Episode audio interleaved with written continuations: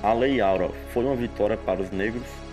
Bem, no domingo de 13 de maio de 1888, a princesa Isabel sancionou uma das leis emblemáticas da história do Brasil. A assinatura da Lei Áurea, há exatos 130 anos, foi uma marca que aboliu formalmente a escravatura no Brasil, mas que não determinou uma fronteira clara entre a escravidão e a liberdade dos negros no país. Apesar da Lei Áurea ter sido aprovada na Câmara e no Senado e sancionada pela Princesa Reagente, em apenas cinco dias, conforme registrou o Jornal do Senado, na edição de 14 de maio de 1888.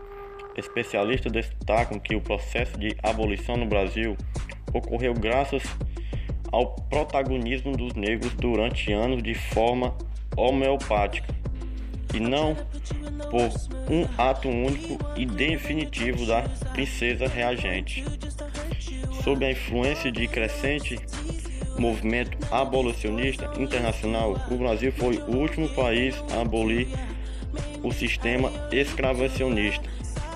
Nas finais décadas do século XIX, leis como a Eusébio de Queiroz, a do ventre livre e a do sexagenário aos poucos abriram o caminho para a formalização do fim da, do fim da escravidão.